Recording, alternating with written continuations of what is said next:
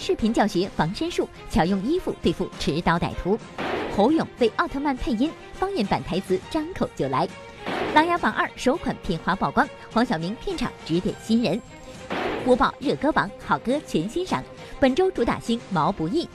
汪涵、范冰冰交情深，曾携李晨做客汪涵节目。莫文蔚上台也紧张，自称梦想不是演戏唱歌。不能喝茶，不能吃水果，吃海鲜真的有那么多禁忌吗？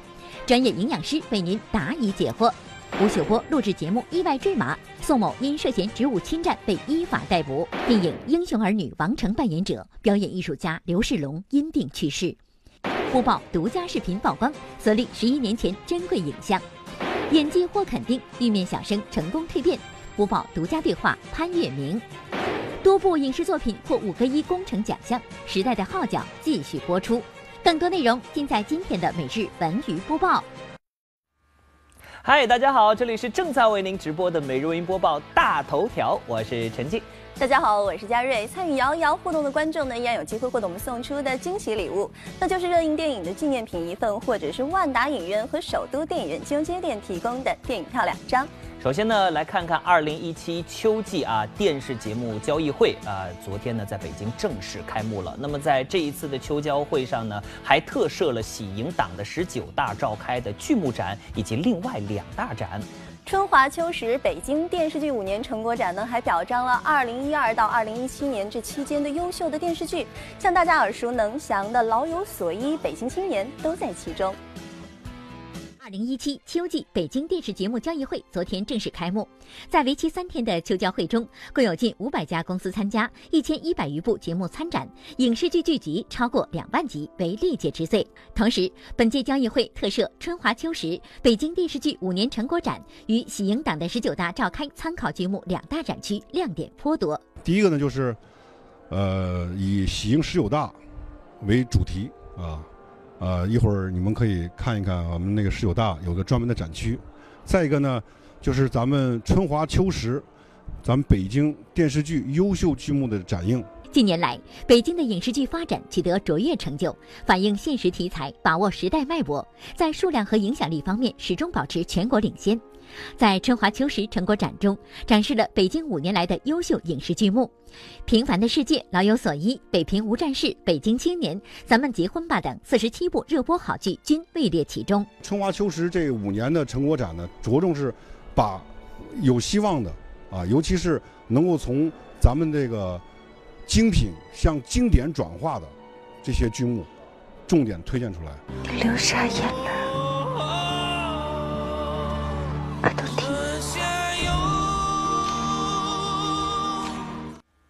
都说秋天是收获的季节啊，那我想这个秋交会对于北京的这个精品电视剧来说也是收获的季节。希望我们继续努力啊，创造更多更好的这个经典作品。就像刚才他说的啊，从精品啊转向为经典。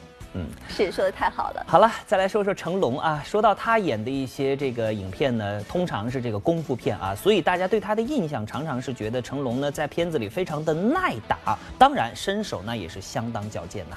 是啊，不仅演的角色能打，那有着一身真功夫的成龙呢，近日也是和一名华裔女演员录制了一段视频，教大家面对持刀歹徒的时候该如何自救。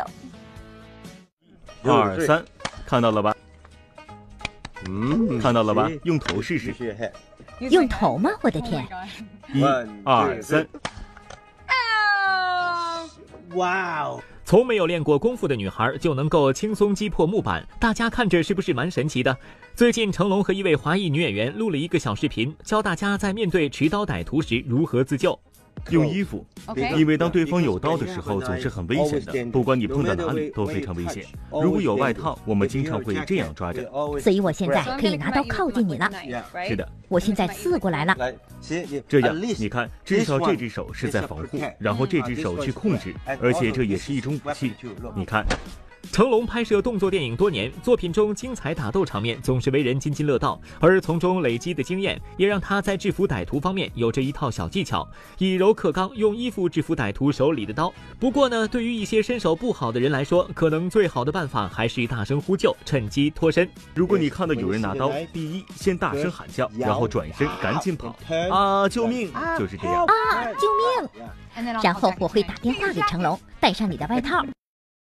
我觉得这一段视频真的还是挺实用的，电视机前的广大的女性同胞真的可以学起来，没准关键的时候还能救自己一命呢。那接下来我们换一个话题，聊一下大家童年的记忆呀。我相信这个奥特曼绝对是每一个人都喜爱的。那近日呢，奥特曼将由这个小荧屏登上大荧幕了，一部讲述奥特曼回归的电影将定档国庆档。一听啊，这个电影里面的奥特曼的声音特别的耳熟，那他的配音演员是谁呢？这枪是警告，请注意你的态度。我们钢铁飞龙现在必须抓住你。电影《钢铁飞龙之再见奥特曼》讲述的是钢铁飞龙五人小组和奥特曼争夺创始晶石的故事。这部电影不但故事情节和过去单纯打怪兽拯救地球不同，就连配音也请来了他。奥特曼这次走向大荧幕，也非常荣幸给奥特曼配音。呃，请大家嗯多多的关照。我守护地球这么多年。你们这些年轻人又懂什么？嗯我是一个话剧演员，对，呃，话剧、电影、电视都，嗯，这么多年了，三十年了，嗯，但是作为声音去塑造一个角色是第一次，嗯，虽然以前有人说我声音很好，但是第一次用声音演戏。第一次从业三十多年，首次动画配音就挑战了一把曾经风靡动画界的奥特曼。侯勇坦言压力不小，这次尝试是为了圆梦。他还现场演绎了一把方言版的奥特曼。啊，我这样吧，我用南京话说。好，您用南京话。我现在户籍在南京。好嘞。我得倒一下啊。对，倒口。啊，蓝莲花啊，我讲蓝莲花，我不讲连云港话了。我不喜欢和他一一的对决。但承诺的事情必须要做到。哎，我在想，如果以后这个好莱坞大片啊，这在我们国家放映的时候，每一个地方都用方言版本来配一版，是不是票房会更好，又或者是更好玩呢？好了，再来看看电视剧《琅琊榜》啊。呃，这部剧呢可以说是演员精湛的演技，还有编剧深厚的文学功底啊，铸铸就了他的成功。所以很多人就在说这是一部良心巨制，于是乎呢就期待《琅琊榜二》的播出。那么昨天呢，在网上啊，《琅琊榜二》的首款片花曝光了。那么这部《琅琊榜二》讲述的又是一个什么样的故事呢？据说《琅琊榜二》好像和《琅琊榜一》嗯没有什么关系，是一个全新的故事。可能剧本的改动和原来的故事会很大吧。说起《琅琊榜之风起长林》的剧情，就连上一部《琅琊榜》的主演们都没有想到，那到底第二部又是一个什么样的故事，什么样的人物关系呢？昨天大家终于盼到了期待已久的《琅琊榜二》的首款片花，随着主要人物的逐一亮相，剧中故事主线初见雏形。长林之罪。罪在将来，未雨绸缪，总好过追悔莫及。虽说依旧由孔生、侯洪亮团队打造，依旧讲述发生在大梁朝堂上的故事，但是剧情和人物有了很大的变化。故事时间线设定在上一部之后，长林军守卫大梁北境，立下汗马功劳，却遭恶意揣测。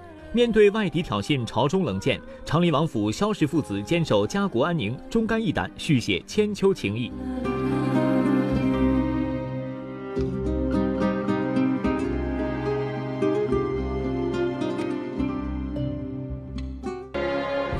二十万皇属主力斩于马下，父兄以你为傲。若是先帝还在，也当以你为傲。虽说黄晓明在此部剧中只是特别出演，但是他可没少指点此次饰演萧元起的吴浩辰。呃，小明哥有一次我们两个拍一个戏，那个山的过道非常窄，而且很危险，真的是悬崖峭壁。下去之后，就是。你就你救都没法救了，那我当然我居中在带着小明哥和张博哥，我们往山上走。那前面有一台机器，我就刚刚好把小明哥他们挡得死死的。那我自己没有意识，那小明哥就会教我说：“弟弟，我告诉你，前面有一个镜头的时候，你可以稍往里一点，你别稍往外，外很危险。那你稍微往里一点，咱们都错开了，这个画面也很好看。”期待《琅琊榜》第二部能够超越第一部的好口碑和好收视。好了，接下来又到了今天的播报热歌榜好歌全欣赏的时间。今天呢，我们要听到的是歌手毛不易的一首新歌《盛夏》。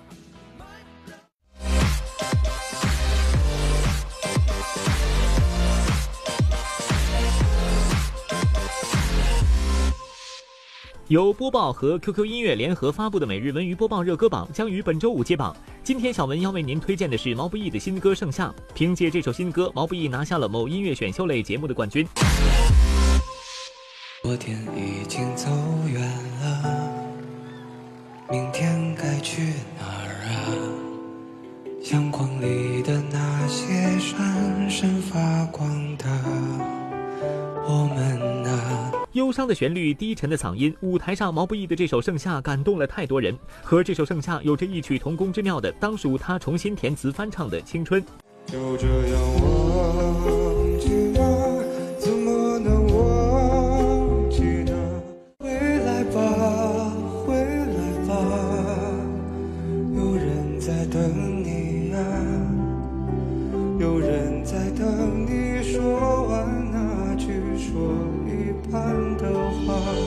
在 QQ 音乐排行榜中，在线试听我们为您推荐的候选歌曲，它就有可能登上我们的播报热歌榜。赶紧去支持你喜欢的音乐吧！欢迎回来，每日音播报大头条正在为您直播，我是陈静，我是佳瑞。说到生活当中啊，每个人都会有自己的性格啊，呃，但是呢，还有一句话，每个人的个性呢又都是很多面的。比如说，有的人啊，你看似他呢很活泼。啊，很外向，但其实他内心呢是孤独的。而有的人呢，呃，看着工作当中啊，他应该是很勤奋的，呃，很努力的那一种，但是呢，也许啊，回到家里他就变成了一条懒汉。确实是啊，像很多的喜剧演员在舞台上呢，把很多有意思的、把欢笑的一面留给了大家，但是私底下有可能是非常的孤独的。所以有句话说的是这样的吗？每一个优秀的喜剧演员在家都是非常的孤独的。那今天呢，我们要聊的是张艺兴啊，大家都称他为小绵羊。那性格看的是非常的安静，又非常的内向，但是私底下却接了很多冒险题材的影视剧作品。好像就是蓝色吧。黑色高领毛衣遮住半张脸，蓝色隐形眼镜透出温柔的目光。最近张艺兴在参加某时尚艺术展时的造型可谓是十分大胆。那除了造型大胆，私下里的张艺兴是不是一个喜欢冒险、大胆的人呢？有有有，当然。如果是我觉得实在是压力很大的话，可以就是坐着我玩一玩。如果不是的话，就还是因为还是会有危险系数嘛，就是还是会担心嘛，就。就我还蛮介意，就是家人去坐过山车的，因为我我总总是怕会，你知道吗？就是所以就最好是不去碰。为什么小文要问张艺兴是不是一个大胆的人呢？毕竟在很多人心里，张艺兴一直都是有些绵软的小绵羊。因为最近有消息传出，张艺兴即将在《老九门》之后再次出演盗墓类作品《黄金瞳》，讲的是张艺兴饰演的角色在一次意外中眼睛发生异变的故事。因此，小文发现张艺兴接演的角色总是带有一些悬疑色彩。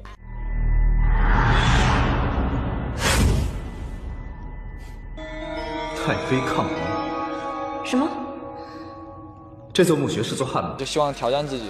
你的这个概念是说一些呃文物古董，所以就觉得我还觉得蛮好的，蛮喜欢。啊，张艺兴，我觉得这就是典型的多面的性格啊。呃，生活当中可能胆子并不大，但是呢，哎。呃，他就爱接这个，比如说有这个冒险的或者比较悬疑的这些剧，也许就是自我挑战，呃，给自己壮胆吧。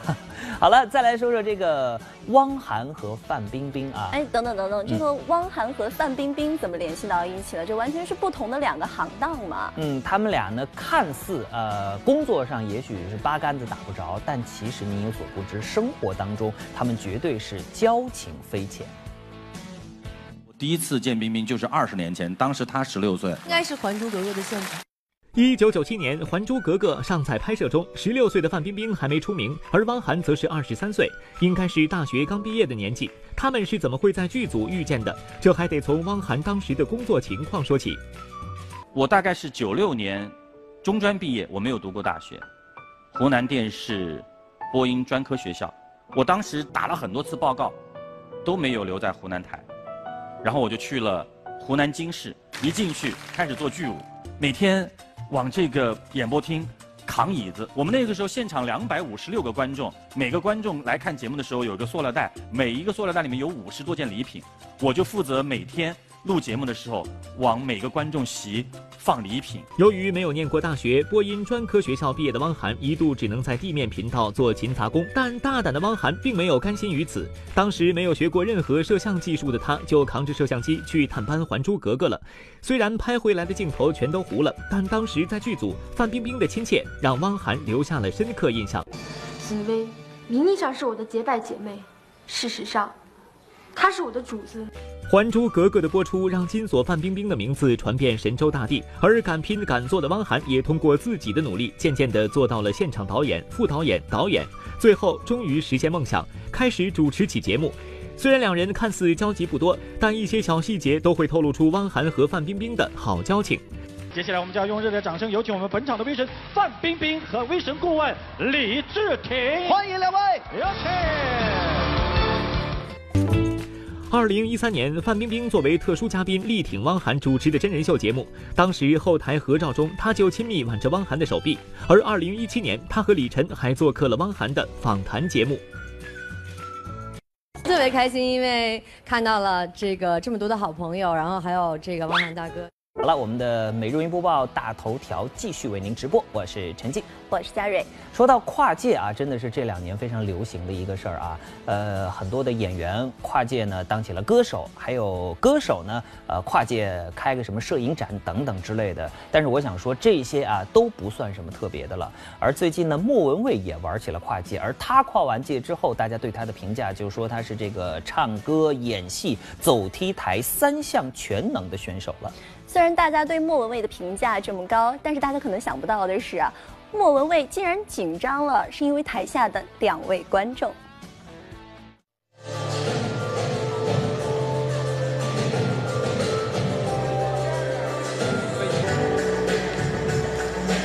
近距离的感受他现场这些华服，所以我就特别的怎么样都要跟剧组请个假来。然后 Karen 在。台上的魅力毋庸置疑的。我跟我老公在英国，对，刚刚过了我们认识三十周年，所以也觉得好像有那个结婚的感觉。都说不会演戏的歌手不是好模特，可莫文蔚这三样都占了。尽管已不是自己的 T 台首秀，但是这一次给好友设计师新品站台，她却不淡定了。不为别的，就为台下两位观众董卿和陈乔恩。今天我其实很紧张，因为这个又压轴啊，然后这个裙子很长，然后我们穿的鞋子特。特别高。今天我看台下那董卿和乔恩都在当观众，他们所以就一直心在跳，就哎呀，希望就是可以好好的走。去年某综艺节目中，莫文蔚、陈乔恩同一 T 台惊艳亮相。此番莫文蔚压轴登场，台下陈乔恩对其赞不绝口，而董卿更是目不转睛，连小文的采访都忘记了。早前就有网友评论道：“莫文蔚有三宝，长腿、才华、嗓音好。”没错，身高一百六十七厘米的她，腿长竟然达到了一百零四厘米。莫文蔚最早的梦想就是做一名职业模特。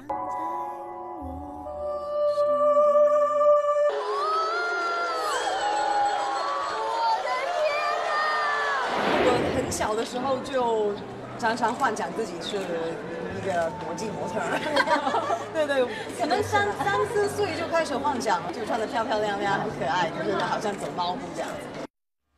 还真别说啊，看完莫文蔚走 T 台，我觉得其实 T 台上的模特呢，不仅仅是身高是他们的这个硬性要求啊，呃，有的时候在 T 台上的那种状态和气质，或者是说身材比例才是最重要的。你看莫文蔚，因为我见过她，她身高并不是很高，但是她的比例，身材的比例，用我们现在所谓的话说，应该算是这个九头身美女吧啊，所以她往 T 台上一站，拍出来你会觉得哎，两米大长腿的即视感。好了，换个话题啊。那现在呢，又到了这个一年一度吃海鲜的季节了，所以最近一段时间呢，就有这个呃关于吃海鲜不能搭配什么样的食物的这样的所谓的科普文频频出现在网络上啊。是啊，有的说这个吃海鲜不能吃水果，还有的说吃海鲜不能喝茶，诸如此类的说法呢，也是比比皆是，让大家都是非常的困扰。那这样的说法到底有没有科学依据呢？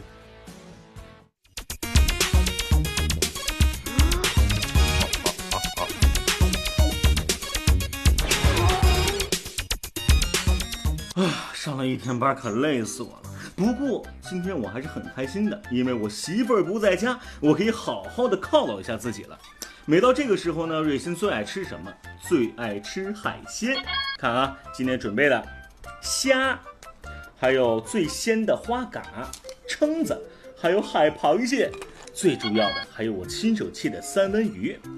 嗯，这么丰盛，我得先来杯啤酒喝一喝。哦，对了，吃海鲜不能喝酒，我还是吃水果吧。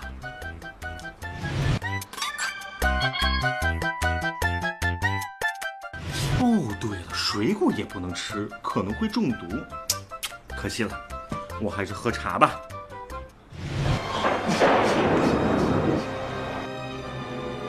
啊，朋友们，吃个海鲜，苹果不行，酒也不行，喝个茶还不行，吃个海鲜怎么这么麻烦呀？别怪咱们太纠结，因海鲜吃出问题的前车之鉴太多了，实在是伤不起。前不久就有一位小伙子吃海鲜吃上了瘾，不幸得了胆结石。据说取出来的结石就和那花甲长得一个模样，这让人不得不联想到网上众说纷纭的那些关于吃海鲜的种种禁忌。以前吃龙虾的时候有过这种反应吗？没有啊，因为我从来没吃过。舌头怎么了？我好像感觉不到舌头的存在了。你不会是过敏了吧？我好像感觉不到脑袋的存在了。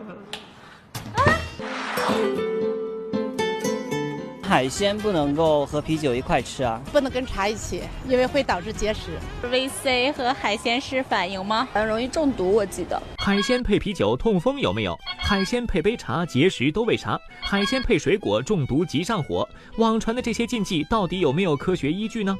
这个也没有什么特别的依据。因为他可能认为是这个茶里边的鞣质、鞣酸啊，和这个海鲜里边的蛋白质发生反应，但是实际上含蛋白质的食物很多，它如果要能和海鲜发生反应的话，它也能和其他的蛋白质食物发生反应。所以海鲜与茶同时导致结石的观点是不准确的。完全是无稽之谈。如果说在试管里可能会发生，但是在食物中它是应该是不会发生的。那么海鲜与水果同时等于砒霜的观点也是错误的。这个啤酒里头也是一个高嘌呤食物，然后呢，加上海鲜呢，也有很多的海鲜是一个嘌呤相对含量比较高的食物。啊，那么这样的话呢，如果这两个加起来，同时在吃的比较多的话，啊，有一些本身的代谢就有问题的人，他就会出现这种痛风的急性发作。针对高尿酸或者本身就有痛风的病人，吃海鲜确实不宜喝啤酒。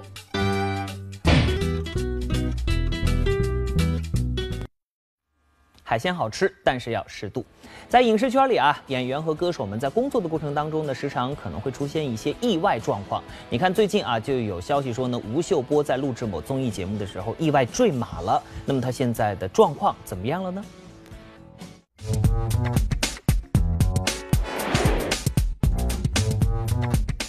吴秀波日前在录制某档综艺节目的过程中意外坠马，有围观群众恰好录下了事发的全部过程。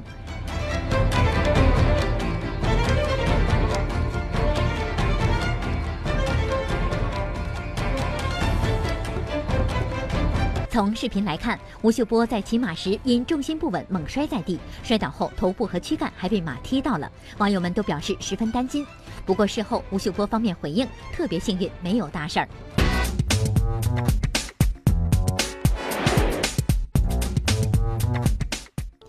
本月十二号，王宝强前经纪人宋某因涉嫌职务侵占案被警方刑事拘留。昨天晚上，北京市公安局朝阳分局发布情况通报，宣布宋某已被逮捕。针对某影视文化工作室向朝阳警方报案称，其工作室工作人员利用职务之便，将客户支付给工作室的业务款占为己有的情况。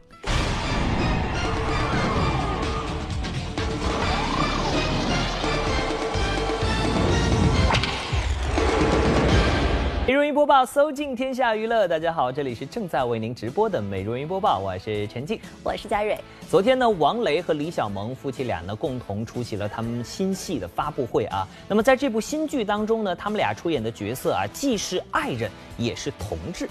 那在发布会的现场呢，李小萌是有一点点的情绪失控啊，几度哽咽，因为这部剧对他们俩来说呢，有着特殊的意义。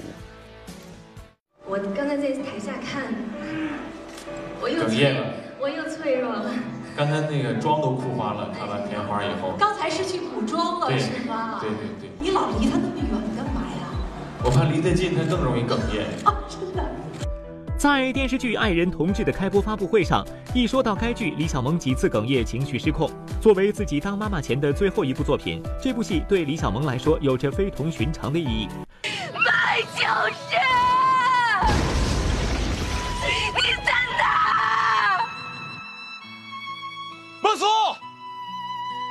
我知道你可能永远都不会接受我，但我会等下去。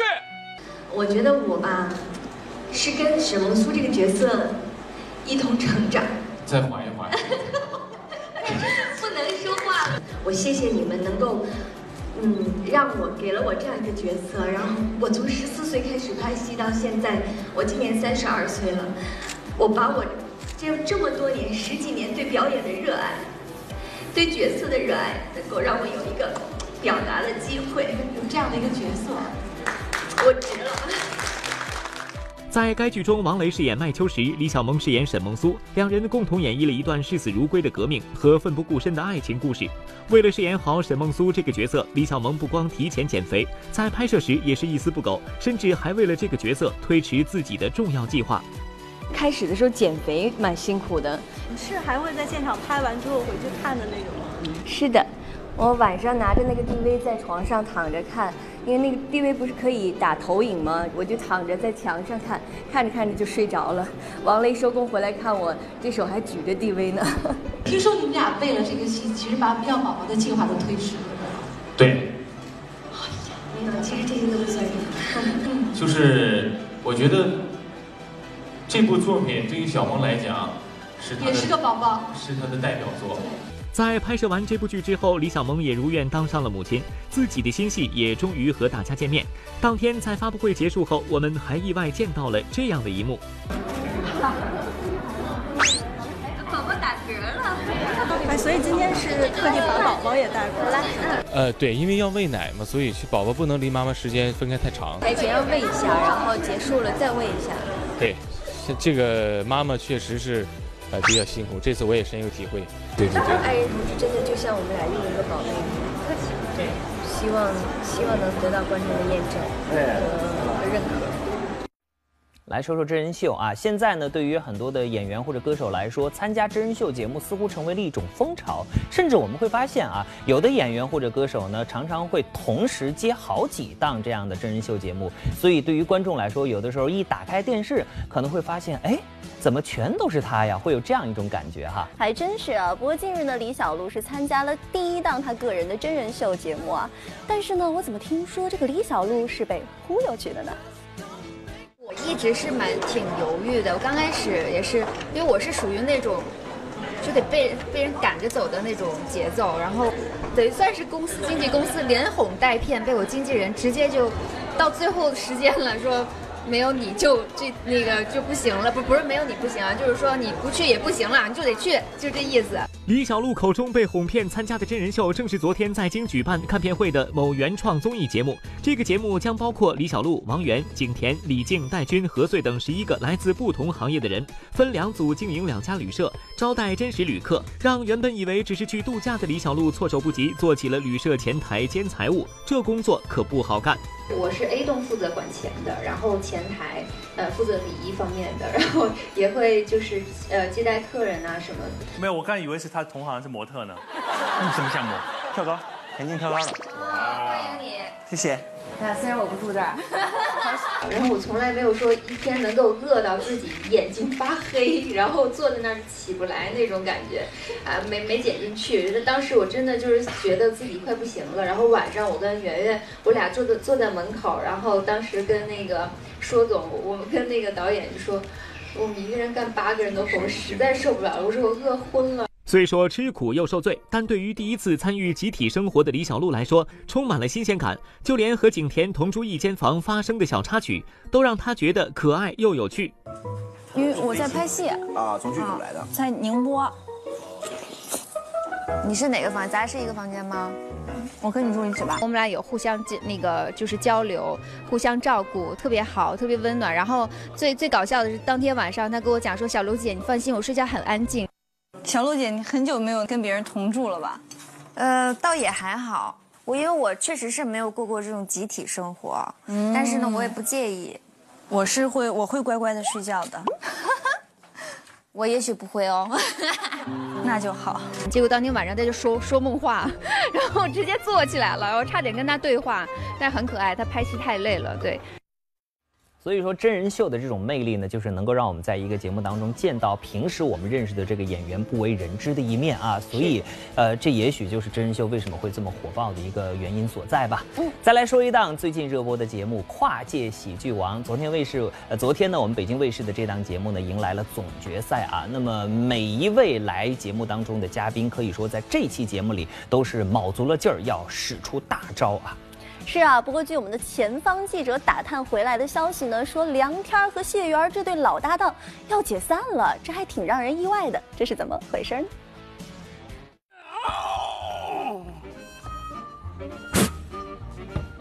耗子，谁的脸大，谁的脸小啊？姑奶奶，我脸小啊？是吗？我脸比苹果还小呢。我脸小，我那脸比樱桃还小。谢老师，梁导让您过去见他，让他过来见我。哎，梁导再说一遍，让他过来见我。谢老师。历时数月的跨界喜剧王在昨天迎来了收官之战的录制，在过程中各路嘉宾纷纷卖力爆笑演绎，也是迎来了观众的一致好评。其中最值得关注的梁天谢元这组老搭档，在这次决赛的舞台上竟然面临着解散。谢元老师不敢来了，给他吓坏了。上回那两期啊，给他吓完了，哆嗦出汗啊，我没见过这么紧张。上台看着我，我说你看我干嘛说词儿啊？说词儿啊？把词儿都忘了，好像赖我说我忘词儿啊！呸！呸！后来呢，我一想，算了，这回就不用他了，我就用这两位。嗨，哎，这薛老师有一点啊，这个我们一定会带着您的这个期望和嘱托，帮助我们的梁天老师拿到这个最好的成绩。一旦拿到了总冠军，也就是跟谢老师你没有半毛钱关系了。看来这换了搭档的梁天，对于这次比赛的冠军那是志在必得了呀！别高兴得太早了。有人兴奋换搭档，有人卯足了劲儿苦练台词。一向以情歌示人的杨宗纬，在跨界喜剧的舞台上直接放飞自我，说起了东北话，究竟会产生怎样的神奇效果呢？讲些什么？我们要讲些什么啊？干嘛了？干嘛？干嘛了？怎么呢？不好。走在路上，你瞅啥？怎样了？我问你瞅啥？我没有看哪里呀？你看，你看，他就打不起来。我，你再问我一句，你看什么看？我看你咋的？不要这样好不好？就这样，爱咋咋地。好，欢迎回来，每日云播报正在为您直播，我是陈静，我是佳瑞。长春电影集团今天凌晨呢，在官方微博上发布消息说啊，昨天晚上的十一点二十五分，我国著名的表演艺术家刘世龙因病在长春逝世。刘世龙老师呢，曾经在电影《英雄儿女》当中饰演王成。那在刚刚结束的第三十一届中国电影金鸡奖呢，也是获得了终身成就奖。我们很悲痛地通知大家，抗战老兵、长影老艺术家、全国著名表演艺术家刘世龙老师，因病于二零一七年九月二十七日二十三点二十分，在长春与大家永远地说再见了。刘世龙，著名电影表演艺术家，曾出演《刘三姐》《战宏图》等多部影片，在《英雄儿女》中塑造的王成，更成为永在电影史册的形象。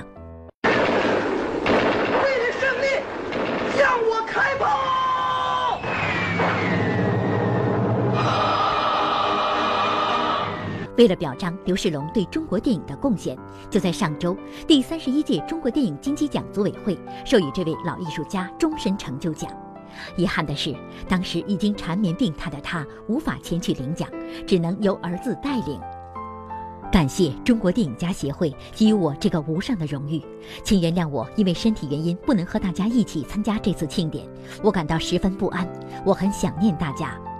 刘世龙，一九三零年出生于安徽，九岁时就参军加入宣传队，投入到抗日战争中。二十三岁正式成为一名演员。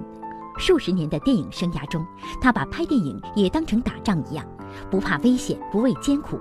在拍摄《英雄儿女》时，为了视觉效果的逼真，导演组采用了真炸药、真场景的拍摄手法，需要他在火中穿梭。一场戏下来，他的头发和眉毛都烧焦了，手上烧出了很多泡。我也跑到了，刚往里一钻，往里一钻的时候，我这个歘，火就过来了。哎呀，我都受不了！一会，我当时我就喊导演停啊！我就就想停。哎呀，我就说，我就那个时候胶片那很贵的，那一喊停，那就要受损失的。当时我想，我不能喊，怎么顶多受点伤，算个什么了不起？我说我这胆子这么小，那么向王成学习，向王成学习，咬牙往那跑，就往里一给力就就钻呐。而在拍摄电影《战洪图》时，刘世龙多次在黑夜中跳下河堤，肩肘严重擦伤，但他喝上几口水就继续投入拍摄。正是这份坚持，使得他塑造的王成、阿牛哥这些角色都成为了永恒的经典。人人都江山有虎龙。希望刘老一路走好，您创造的那些经典的角色将会永远留在我们的心中。好了，再来看看从呃玉观音到这个幸福像花儿一样，再到这个《甄嬛传》《芈月传》等等这些戏里的经典的角色啊，可以说孙俪出道十几年的时间塑造的这些角色呢，越来越得到大家的认可。大家都说孙俪的演技真的是越来越好啊。是，那最近我们的记者小文在整理素材库的时候呢，就发现了一段十一年前特别珍贵的影像资料。那下午我在看片子的时候，我还在想啊，十一年前我们的观众看过这个片子，今天会不会又看到，会有什么样的感慨呢？那今天我们就带您去看一下十一年前的孙俪。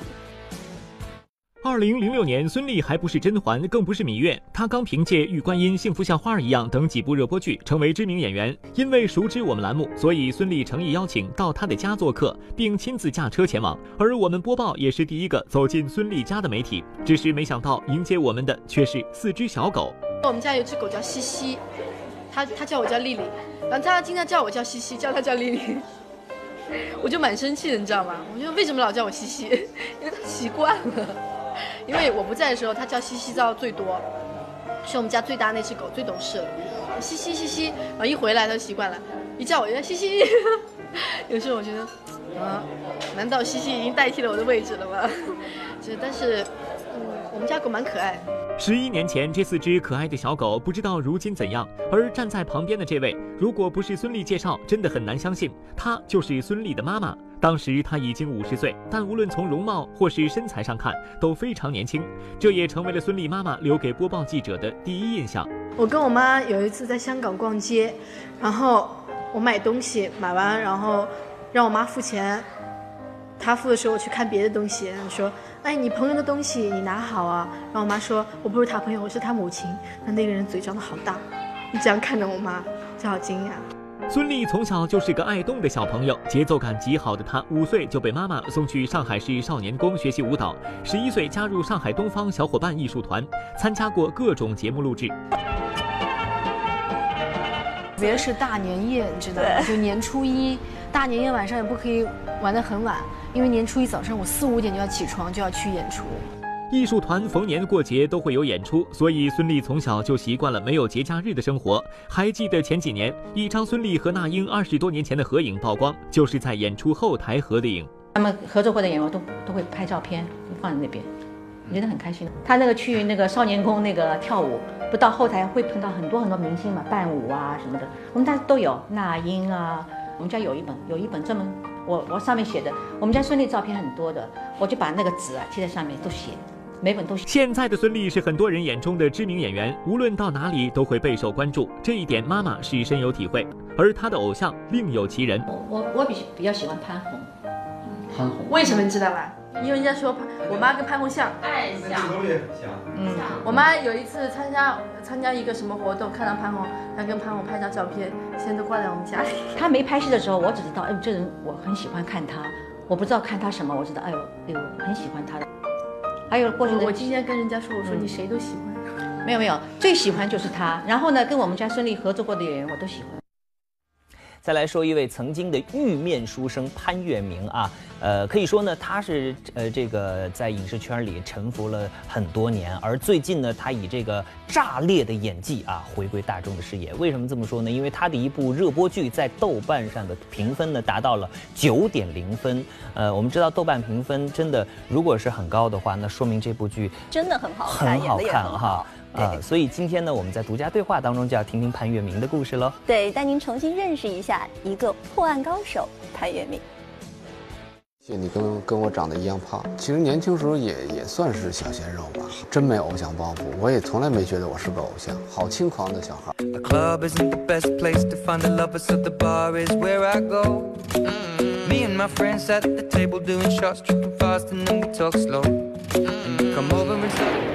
叶明做客我们的独家对话。那最近呢有个特别的火，你要演演两个人同时，但是这戏肯定很苦啊！我听说一天要十六到十八个小时拍摄。实际过程当中其实是的，对，当时伍佰跟我说的很简单，说你得演俩人啊，亲哥俩，一个警察，一个逃犯，就是说你能不能那个看看剧本，觉得行不行？我知道这种戏难演啊，而且我知道工作量会很大。因为你平常你要主演的戏，可能你一场戏有一半台词是对手帮你承担的，对这个就没办法了。不但是都是自己承担，而且中间还需要换装啊、弄特技啊，然后 重新去布置啊，都很麻烦的，所以就没办法。我出去又不是给别人破案，可我是。我说你现在到底顾哪茬啊？是我的清白重要还是办案重要？我刚一进门，你怎么不主动问一下我找没找着案卷啊？你竟然为了自己的案卷，不管别人的死活，你知不知道你随便一个小错误，今天就有可能多一具尸体？我我也很感激那个那个我我那个替身，对，就是他，因为我有多少台词量，他就有多少台词量。其实他才是这个默默的付出的这个辛勤的工作者，对，嗯，所以就很感激啊，强哥很感激，对，谢谢你跟跟我长得一样胖，一样胖。子非大肥鱼，安知肥之乐？其实年轻时候也也算是小鲜肉吧，真没偶像包袱，我也从来没觉得我是个偶像。曾经的白面书生潘粤明，带着微微发福的身材和深邃疏离的眼神，在新剧中贡献出精分式演技。除了要精准地演出双胞胎兄弟间表情动作上的区别外，庞大的台词量也是绝对的考验。而此番获赞的炸裂式演技，还要得益于他近几年的蛰伏期。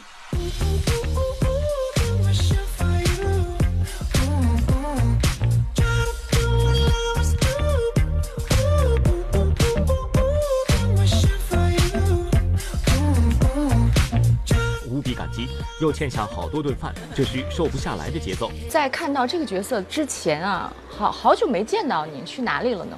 呃，之前是在演话剧啊，还是应该多在舞台上磨砺一下。对，如果不演话剧，我有可能就没有这个舞台的经验，没有这舞台经验，我可能就不敢上跨界歌王。对，所以就是《白夜追凶》呢，是等于是跨界歌王接近尾声的时候，我这正愁没活干呢，然后就制片人其实，在跨界歌王看到了你。对对，制片人梅姐，对她她是看到了看到了我唱摇滚。只有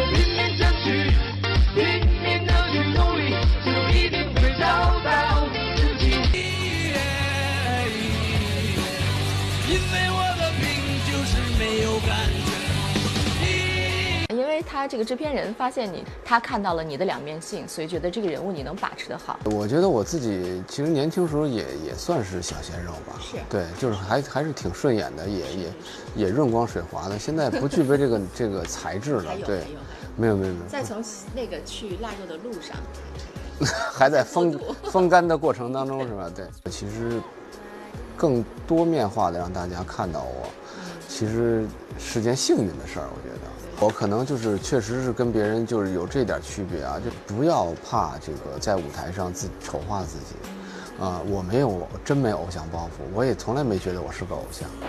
哎，造次造次，刚才得罪姑娘了。就算这本日记是真的，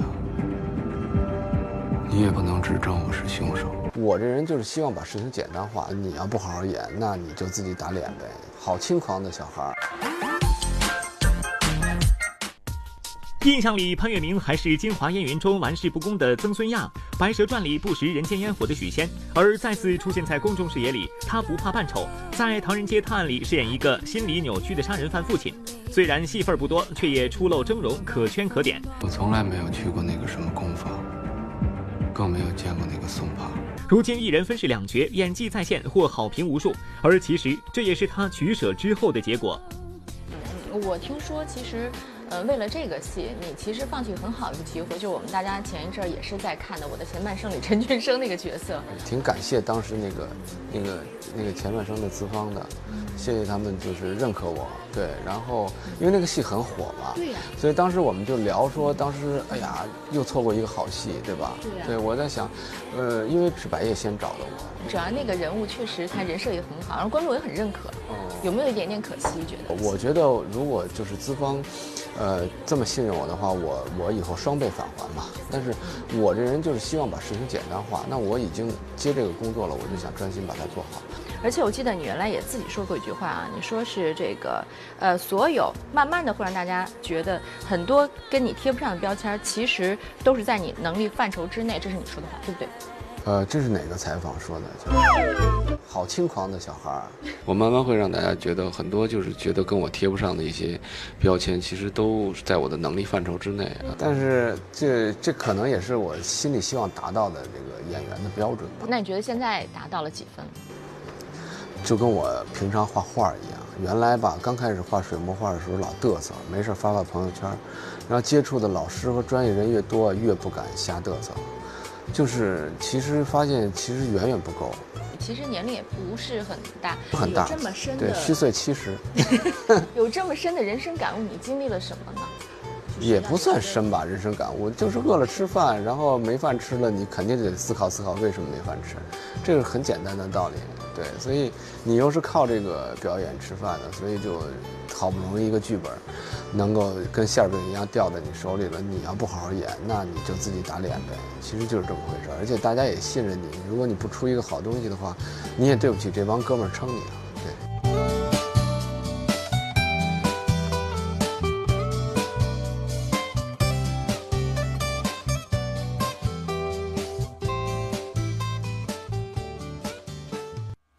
昨天呢，我们 BTV 文艺频道为您播出了中宣部主办的第十四届精神文明建设五个一工程入围作品系列专题节目《时代的号角》。那么稍后每日文艺播报之后呢，会为您继续播出这个节目啊，希望大家密切关注。那在今天的节目当中呢，将为大家介绍获奖的这一些广播剧，还有优秀的图书。第十四届精神文明建设五个一工程入选作品专题系列节目《时代的号角》于昨天开始在中央电视台综艺频道和北京电视台文艺频道同步播出。今年文艺作品的评选分为电视剧、电视片、歌曲、图书、广播剧、喜剧和电影六大类，而今天播出的节目中，分别对图书和广播剧进行了表彰。援军迟迟不见踪影，废墟之中进行着惨烈的巷战，每一条街巷里。每一道断墙边都发生着肉搏战。中国守军在数量为自己数倍的日军面前，使用刺刀、匕首、木棒、石块，乃至自己的牙齿。此外，还有八部广播剧入选了优秀作品奖。刘强、看平、吕慧等编剧来到现场，讲述创作故事。先用火车运到我们这儿以后，再重新换上汽车，一天三班。通过罗湖桥，送到香港去。哦，原来外公外婆吃鸡吃菜要靠我们送啊！这就叫血浓于水。好了，今天节目就是这样了，还是再次提醒大家，不要忘了在每天晚上的十八点三十分收看我们全新改版升级的每日文娱播报。那跟我们互动起来呢，依然有很多的福利和礼物了。嗯，眼下呢马上就要到十一假期了，不知道大家这个假期是怎么计划的啊？在这个节日期间呢，每日文娱播报的这个特别策划会陪您度过一个非常有记忆的这个假期。呃，大家呢也可以把您的这个呃假期的计划发给我们艾特每日文娱播报的官方微博、微信。和我们分享啊。每个月呢，我们还会另外抽取一批幸运观众，会为大家送出各种好福利哦。总而言之呢，和我们多多互动，就会有更多的好惊喜送到您的身边。好了，今天节目就到这里，明天同一时间不见不散。